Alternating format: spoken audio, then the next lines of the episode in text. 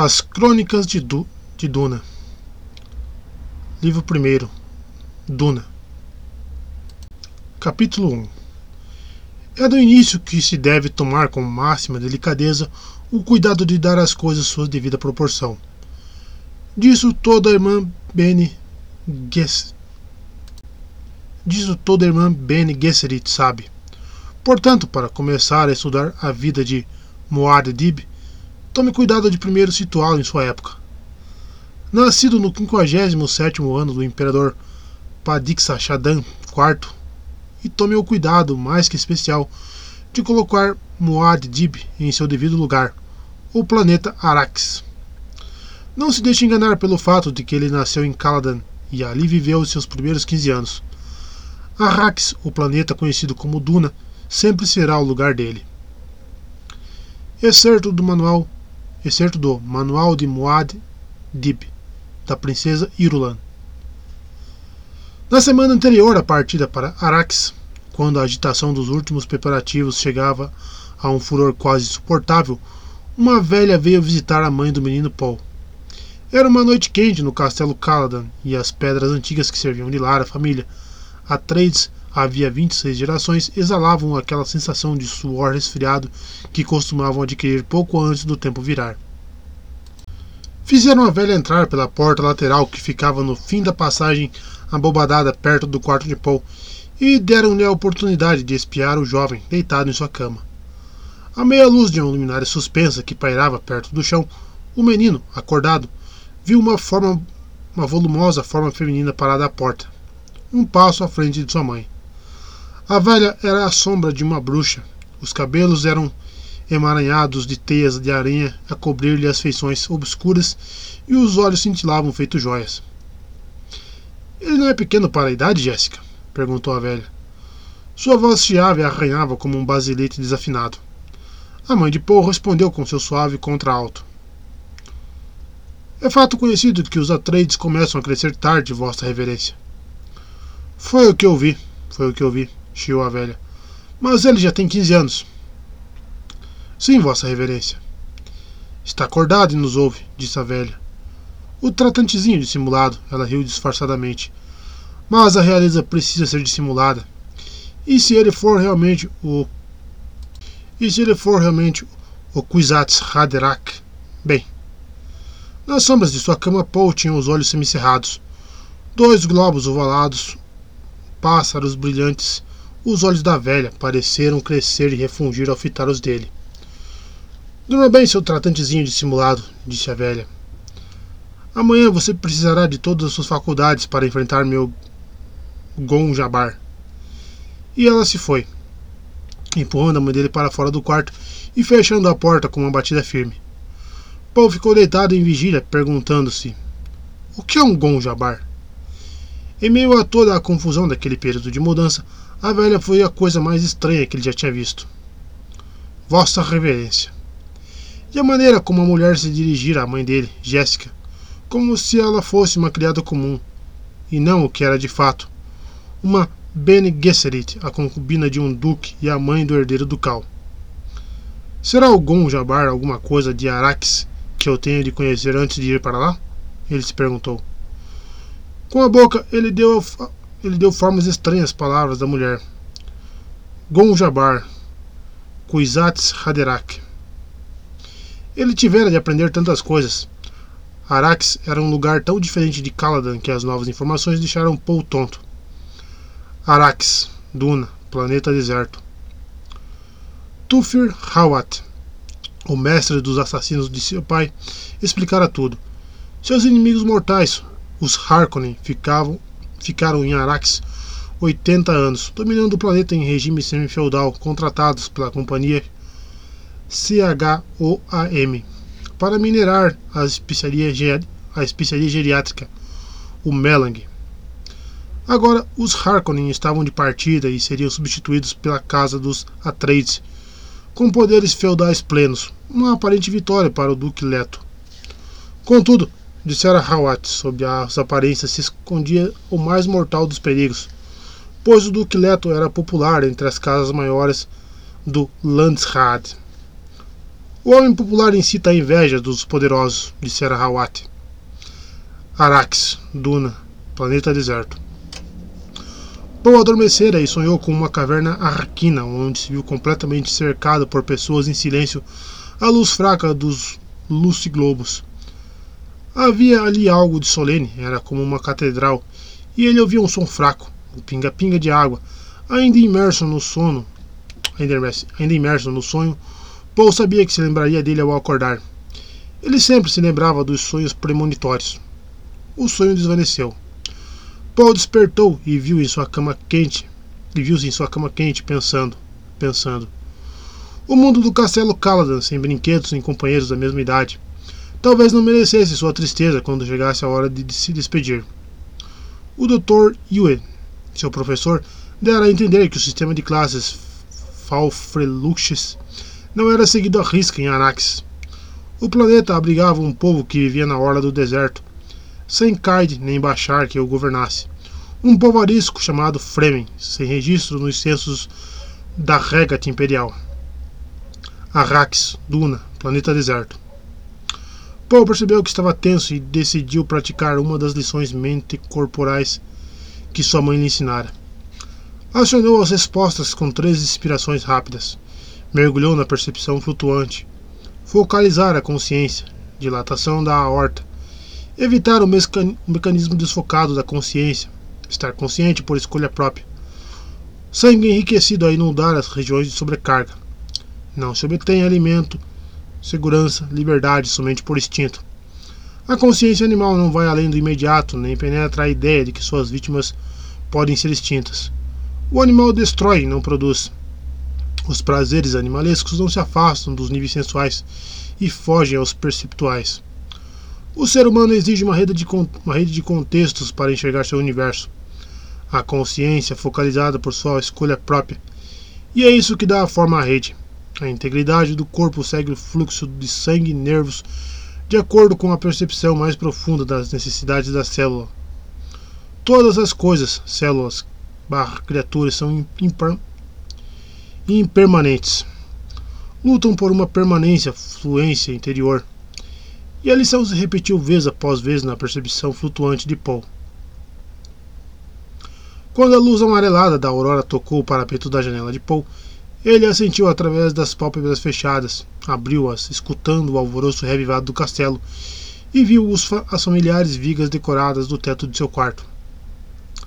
A porta que dava para o vestíbulo se abriu e sua mãe espiou dentro do quarto com, as, com os cabelos cor de bronze velho presos no alto da cabeça por uma fita negra a face oval despojada de emoção e os olhos verdes fixos e solenes. Já está acordado, ela disse. Dormiu bem? Sim. Ele a estudou em toda sua altura. Viu um vestígio de tensão nos ombros quando ela se pôs a escolher roupas para ele, tirando-as das prateleiras do closet. Outra pessoa não teria notado a atenção, mas ela o treinara na doutrina Bene Gesserit, nas minúcias da observação. Ela se virou com um paletó quase formal nas mãos.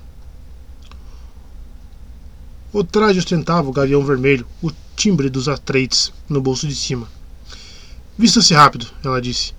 A reverenda madre está esperando. Sonhei com ela uma vez, comentou Paul. Quem é ela? Ela foi minha professora na escola da Ordem Bene Gesserit. Agora ela é a proclamadora da verdade do imperador. E Paul, ela hesitou. Fale-lhe de seus sonhos. Farei isso. Foi por causa dela que ganhamos Arax? Nós não ganhamos Arax. Jéssica sacudiu o pó de um par de calças e pendurou-o com o paletó sobre um toucador ao lado da cama. Não faça a reverenda madre esperar. Paul sentou-se sobre a cama e abraçou os joelhos. O que é um Gonjabar? Mais uma vez o treinamento que ela mesma lidera expôs sua hesitação quase invisível um ato falho que ele interpretou como medo. Jéssica foi até a janela, abriu as cortinas e olhou na direção do Monte Tube, atrás dos pomares das margens do rio. Você saberá o que é um gonjabar. Muito em breve, ela disse. Ele ouviu o medo na voz dela e ficou admirado. Jéssica falou sem se virar. A reverenda madre está esperando em minha sala de estar. Por favor, apresse-se. A reverenda madre Gaius Ellen Morgan, sentada numa cadeira tapetada, observou mãe e filho se aproximarem. De um lado e de outro as janelas se abriram para o rio, que fazia uma curva acentuada para o sul e para as terras cultivadas da propriedade dos Atreides. Mas a reverenda madre ignorava a vista. A idade lhe pesava naquela manhã e ela estava muito mal-humorada. Culpava a viagem pelo espaço e a sociedade com a abominável guilda espacial e seus métodos sigilosos. Mas a missão exigia a atenção pessoal de uma Bene Gesserit dotada de visão. Nem mesmo a proclamadora da verdade do imperador, o imperador Padixa, poderia fugir à responsabilidade quando o dever chamava. Maldita Jéssica, pensou a reverenda madre. Se ao menos tivesse nos dado uma menina, como lhe mandaram fazer. Jéssica se deteve a três passos da cadeira e fez uma pequena mesura, um gesto delicado da mão esquerda a mover o vinco da saia. Paul a cumprimentou com a reverência breve que seu instrutor de dança lhe ensinara. A mesma ousada, quando não se sabia ao certo a posição hierárquica da outra pessoa. A reverenda madre não deixou de perceber as sutilezas do cumprimento de Paul e disse: Ele é, ele é cauteloso, Jéssica. Jéssica levou a mão ao ombro de Paul e, e, e a contraiu. Por um instante, o medo se fez sentir na pulsação de sua palma. Controlou-se logo em seguida. Assim lhe ensinaram, Vossa Reverência. Do que ela tem medo? Paul se perguntou. A velha estudou Paul num relance gestáltico, o rosto oval como o de Jéssica, mas de ossatura forte. Os cabelos, negro-negríssimos como os do Duque, mas as sobrancelhas eram as do avô materno, não que não se podia nomear, assim como o nariz fino e desdenhoso, a forma dos olhos verdes e conf confrontadores, igual a do antigo duque, o avô paterno que havia morrido. Aquele homem, sim, sabia apreciar a força da bravura, mesmo na morte, pensou a reverenda, pensou a reverenda madre. Ensinar é uma coisa, ela disse. O ingrediente fundamental é outra. Veremos. Os olhos cansados lançaram um olhar duro para Jéssica. Saia. Vá praticar a meditação da paz. Jéssica soltou o ombro de Paul.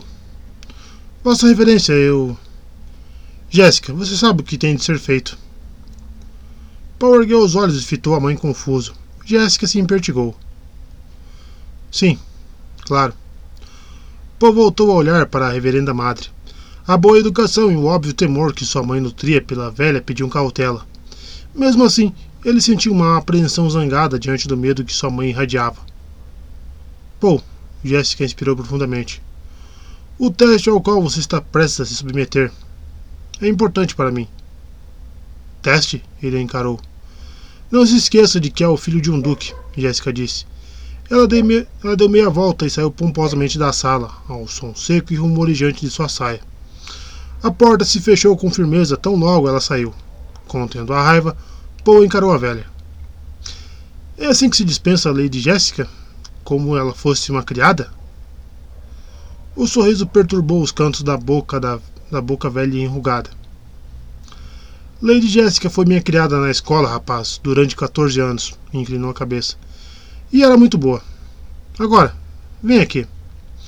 A ordem o atingiu como uma chicotada. Paul se viu obedecendo sem pensar. Está usando a voz comigo, ele pensou. Deteve-se a um gesto da mulher bem perto de seus joelhos. Está vendo isto? Ela perguntou. Das pregas de sua veste, ela retirou um cubo de metal verde com cerca de 15 centímetros de lado. Ela o girou e Paul viu que um dos lados do cubo estava aberto. Era negro e extremamente assustador. A luz não penetrava naquele negror escancarado. Insira a mão direita na caixa, ela disse. O medo tomou Paul de assalto. Ele começou a recuar, mas a velha disse: É assim que obedece a sua mãe? Ele fitou os olhos pássaros brilhantes. Lentamente, sentindo a compulsão e incapaz de inibi-la, Paul introduziu a mão na caixa. Sentiu primeiro uma frialdade, como se o negror se fechasse em volta de sua mão. Depois, o contato oleoso do metal em seus dedos e um formigamento como se sua mão estivesse dormente. A fisionomia da velha foi tomada por uma expressão de predador. Ela tirou sua mão direita da caixa e o deixou parar perto do pescoço de Paul. Ele viu um brilho metálico e começou a se virar na direção. Pare! Ela gritou. Está usando a voz de novo. Ele voltou a fitar o rosto da mulher. Seguro contra seu pescoço o Gonjabar, ela disse. O Gonjabar, o inimigo despótico, é uma agulha com uma gota de veneno na ponta. Ah! Não se afaste ou então provará o veneno. Paul tentou engolir em seco. Não conseguia desviar os olhos daquele rosto velho e enrugado, dos olhos cintilantes, das gengivas lívidas em volta de dedos argênteos que refugiam quando ela falava. O filho de um, duque, de um duque precisa conhecer os venenos, ela disse. Assim são os tempos em que vivemos, hein? Musque para envenenar a bebida. Almas para envenenar a comida. Os de efeito rápido, os de efeito lento e os intermediários. Apresento-lhe um novo, o Gonjabar. Só mata animais. O orgulho venceu o medo de Paul. Ouso sugerir que o filho de um duque é um animal? Ele indagou. Digamos que estou sugerindo que você talvez seja humano, ela retrucou. Calma, um aviso. Não tente se desvencilhar. Sou velha, mas minha mão é capaz de enfiar esta agulha em seu pescoço antes de você escapar. Quem é você? Ele sussurrou. Como foi que me convenceu a minha mãe me deixar a sós com você? Foi enviada pelos Harkonnen. Os Harkonnen? Falha-me. Não. Agora fique quieto. Um dedo seco tocou-lhe o pescoço e ele conteve o impulso involuntário de saltar para longe. Ótimo, ela disse. Você passou no primeiro teste. Agora, eis como será o resto. Se remover a caixa da mão, você morrerá. Essa é a única regra. Mantenha a mão dentro da caixa e você viverá. Retire-a e morrerá. Paul inspirou fundo para refrear, o, para refrear o tremor. Se eu gritar, os criados cairão sobre você em questão de segundos, e você morrerá. Os criados não conseguirão passar por sua mãe que está de guarda do outro lado daquela porta. Pode contar com isso. Sua mãe sobreviveu ao teste, agora é a sua vez. Sinta-se honrado. Raramente submetemos as crianças do sexo masculino a esta prova. Eu sou Arjin. A curiosidade reduziu o medo de Paul a um nível incontrolável. Ele ouvira a verdade na voz da anciã, não havia como negar. Se sua mãe estava de guarda lá fora, se realmente era, se era realmente um teste, e o que quer que fosse, ele sabia que estava enredado, era prisioneiro daquela mão em seu pescoço, o Gonjabar. Ele se lembrou da resposta da litânia contra o medo, extraída do rito das Bene Gesserit, que sua mãe havia lhe, lhe havia ensinado. Não terei medo. O medo mata a mente. O medo é a pequena morte que leva à aniquilação total. Enfrentarei o medo. Permitirei que passe por cima e através de mim. E quando tiver passado, voltarei o olho interior para ver seu rastro. Onde o medo não estiver mais, nada haverá, somente eu restarei. Ele sentiu a calma, a calma voltar e disse: Vamos logo com isso, velha. Velha? Ela ralhou. Você tem coragem, isso é inegável. Bem, veremos, meu senhor. Ela se inclinou na direção dele e abaixou a voz, reduzindo a quase um sussurro. Você sentirá dor nessa mão dentro da caixa. Dor. Mas se retirá-la, tocarei seu pescoço com meu gonjabar. E a morte será tão rápida quanto o machado do carrasco. Se remover a mão, o gonjabar tomará sua vida. Entendeu? O que é na caixa? Dor. Ele sentiu o formigamento na mão aumentar e apertou os lábios. Como que é, como é que isto pode ser um teste? Ele se perguntou. O formigamento se transformou em coceira. A velha disse. Já ouviu falar de animais que roem a pata? Já ouviu falar de animais que roem a pata para escapar de uma armadilha? É o tipo de truque que um animal usaria.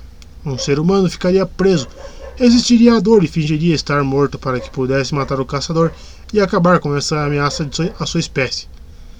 A coceira transformou-se na mais leve ardência. Por que está fazendo isso? Ele indagou. Para determinar se você é humano. Fique quieto. Paul cerrou o punho da mão esquerda quando a sensação de ardência na outra mão aumentou. Ela crescia aos poucos, calor e mais calor e mais calor. Sentiu as unhas de sua mão livre perfurarem a palma. Tentou flexionar os dedos da mão que queimava, mas não conseguiu movê-los. Está queimando, ele murmurou. Silêncio! A dor latejante subiu-lhe pelo braço. O suor brotou de sua testa, cada fibra de seu corpo gritava para que ele removesse a mão daquele fosso ardente. Mas o Gon Jabar. Sem virar a cabeça, ele tentou mover os olhos para ver aquela agulha terrível que pairava perto de seu pescoço. Percebeu que ofegava tentando acalmar a respiração e não conseguiu. Dor. Seu mundo se esvaziou de todo, a não ser por aquela mão imersa em agonia e o rosto envelhecido a poucos centímetros de distância perscrutando-o. Seus lábios estavam tão secos que ele teve dificuldade para separá-los. Como queima! Como queima! Em sua mente sentiu a pele da mão torturada, da mão torturada encaracolar e enegrecer, e a carne crestada cair até restarem somente ossos carbonizados. E então cessou. Como se tivessem desligado um interruptor, a dor cessou.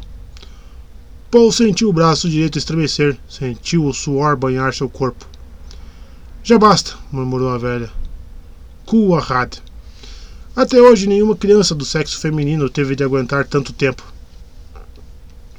Acho que eu queria ver você fracassar. Ela se reclinou, retirando o gonjabar do pescoço dele. Tire a mão da caixa, jovem humano, e dê uma olhada nela.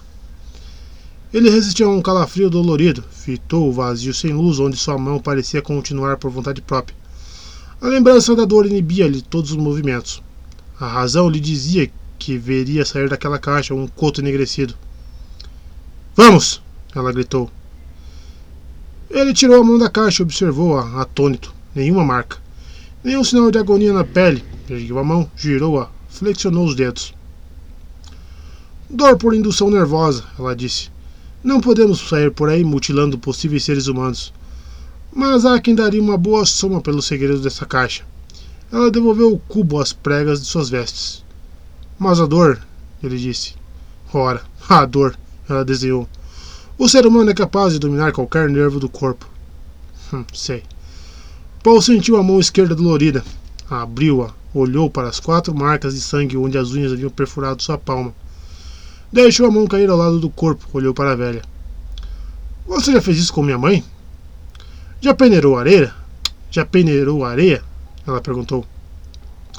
A cutilada tangencial da pergunta arremessou sua mente num estado mais elevado de percepção peneirar areia. Ele assentiu. Nós, Bene Gesserit, peneiramos as pessoas à procura de seres humanos. Ele ergueu a mão direita, tentando evocar a lembrança da dor. Tudo se resume a isto: dor. Observei você enquanto sentia dor, rapaz. A dor é somente o eixo do teste. Sua mãe lhe falou de nossos métodos de observação. Vejo em você as marcas dos ensinamentos dela. Nosso teste é feito de crise e observação. Ele ouviu a confirmação na voz dela e disse: É verdade. Ela o encarou. Ele pressente a verdade. Seria ele o tal? Seria realmente ele? Conteve seu entusiasmo, lembrando a si mesma.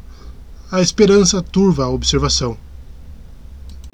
Você sabe quando as pessoas acreditam no que dizem, ela disse. Sei. Ele tinha na voz os harmônicos da habilidade confirmada pela repetição. Ela os ouviu e disse: Talvez você seja o Kizats Haderach.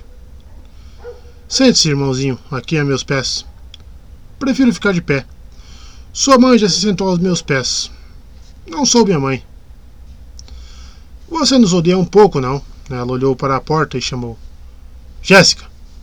A porta se escancarou e ali estava Jéssica olhando com frieza para dentro do aposento. Ela esboçou um sorriso tímido. Jéssica, você deixou alguma vez de me odiar? A velha perguntou. Eu a amo e a odeio ao mesmo tempo, Jéssica respondeu. Ódio pelas dores que nunca esquecerei. Amor por. Atenha-se ao essencial, disse a velha, embora houvesse cortesia em sua voz. Pode entrar agora, mas fique em silêncio. Feche a porta e cuide para que ninguém nos interrompa. Jéssica entrou, fechou a porta e nela se recostou. Meu filho vive, pensou. Meu filho vive e é humano. Eu sabia que era, mas ele vive. Agora posso continuar vivendo.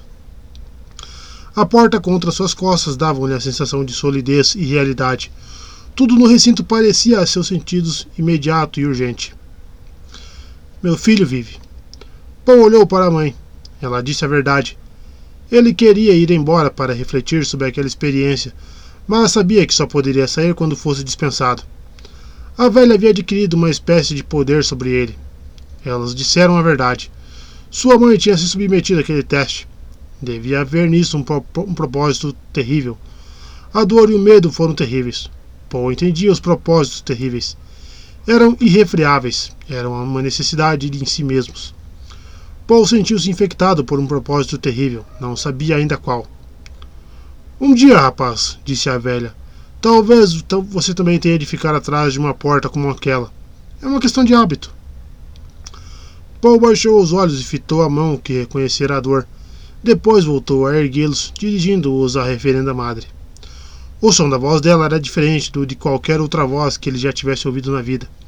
As palavras lhe saíam luminosas, havia nelas uma agudeza.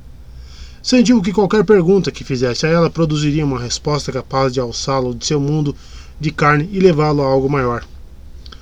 Por que estão à procura de seres humanos? Ele perguntou. Para libertar vocês. Libertar? Um dia os homens entregaram a própria razão às máquinas, esperando que isso os libertasse mas só se deixavam, mas só se deixaram escravizar por outros homens com máquinas. Hum, tem sentido. Não criarás uma máquina à semelhança da mente de um homem, citou Paul. É o que dizem o jihad luteriano e a Bíblia Católica de Orange, ela disse. Mas a Bíblia Católica, Católica de Orange deveria ter dito: Não criarás uma máquina para imitar a mente humana. Já estudou Mentat a seu serviço? Eu estudei com Tufir Hawat. A grande rebelião removeu uma muleta, ela continuou. Obrigou a mente humana a se desenvolver. As escolas foram fundadas para treinar os talentos humanos. As escolas das Bene Gesserit? Ela assentiu. Temos dois grandes remanescentes dessas escolas antigas, as Bene Gesserit e a Guilda Espacial. A guilda, aos que nos parece, ressalta a matemática quase pura. As Bene Gesserit exercem uma outra função. Política, ele disse. Kuwahad, exclamou a velha, lançando um olhar duro para Jéssica. Nunca contei isso a ele, Vossa Reverência, disse Jéssica. A reverenda madre voltou a sua atenção para Paul. Deduziu isso com pouquíssimas pistas, ela comentou. Sim, política. A escola original das Bene Gesserit era dirigida por pessoas que julgaram necessário dar continuidade aos interesses humanos viram que não poderia haver tal continuidade sem que se separasse a linhagem humana da linhagem animal para fins reprodutivos. De repente, as palavras da velha perderam sua agudeza especial. Paul sentiu-se ofendido naquilo que sua mãe chamava de instinto de honestidade. Não que a reverenda madre estivesse mentindo. Ela obviamente acreditava no que dizia. Era algo mais profundo, algo ligado ao propósito terrível de Paul. Ele disse: mas minha mãe me contou que nas escolas, muitas das Bene Gesserit desconhecem seus ancestrais. As linhagens genéticas estão em nossos arquivos, ela explicou. Sua mãe sabe que descende de uma Bene Gesserit, ou que sua estirpe era aceitável. Então por que ela não sabe quem são seus pais? Algumas sabem, muitas não. Poderíamos querer procriá-la com um parente próximo, por exemplo, para fixar uma característica genética dominante. Temos vários motivos. Mais uma vez, Paul sentiu ali um crime contra a honestidade e disse: Vocês têm grandes responsabilidades. A reverenda madre o fitou, perguntando-se: Será que ouvi uma crítica na voz dele? Nosso fardo é pesado, ela disse. Paul percebeu que ia se livrando cada vez mais da comoção do teste. Ele mediu a velha com um olhar e perguntou: Você disse que talvez eu seja o Kiswats Haderach. O que é isso? Um Gonjabar humano? Pô, interveio Jéssica. Não use esse tom com. Desde que eu cuido disso, Jéssica, cortou a velha. Ora, meu rapaz, você conhece a droga da proclamadora da verdade? Vocês a tomam para aprimorar o dom de detectar mentiras, ele respondeu. Minha mãe me contou. Você já viu o transe de verdade? Ele chacoalhou a cabeça. Não. A droga é perigosa, ela disse, mas não nos concede intuição. Agraciada com a dádiva da droga, a proclamadora da verdade enxerga, enxerga muitos lugares de sua memória, a memória de seu corpo. Estudamos inúmeras vias do passado, mas somente as vias femininas. A voz dela assumiu um tom tristonho. Mas há um lugar que nenhuma proclamadora da verdade enxerga. Ele nos repele e aterroriza. Dizem que um dia virá um homem que encontrará no dom da droga seu olho interior. Ele verá que não podemos ver o passado feminino e o masculino. Seu Kiswat Haderach? Sim, aquele que é capaz de estar em muitos lugares ao mesmo tempo. O Kiswat Haderach. Muitos homens provaram a droga. Muitos mesmo, mas nenhum teve êxito. Eles tentaram e fracassaram? Todos eles? Ah, não, ela meneou a cabeça. Eles tentaram e morreram.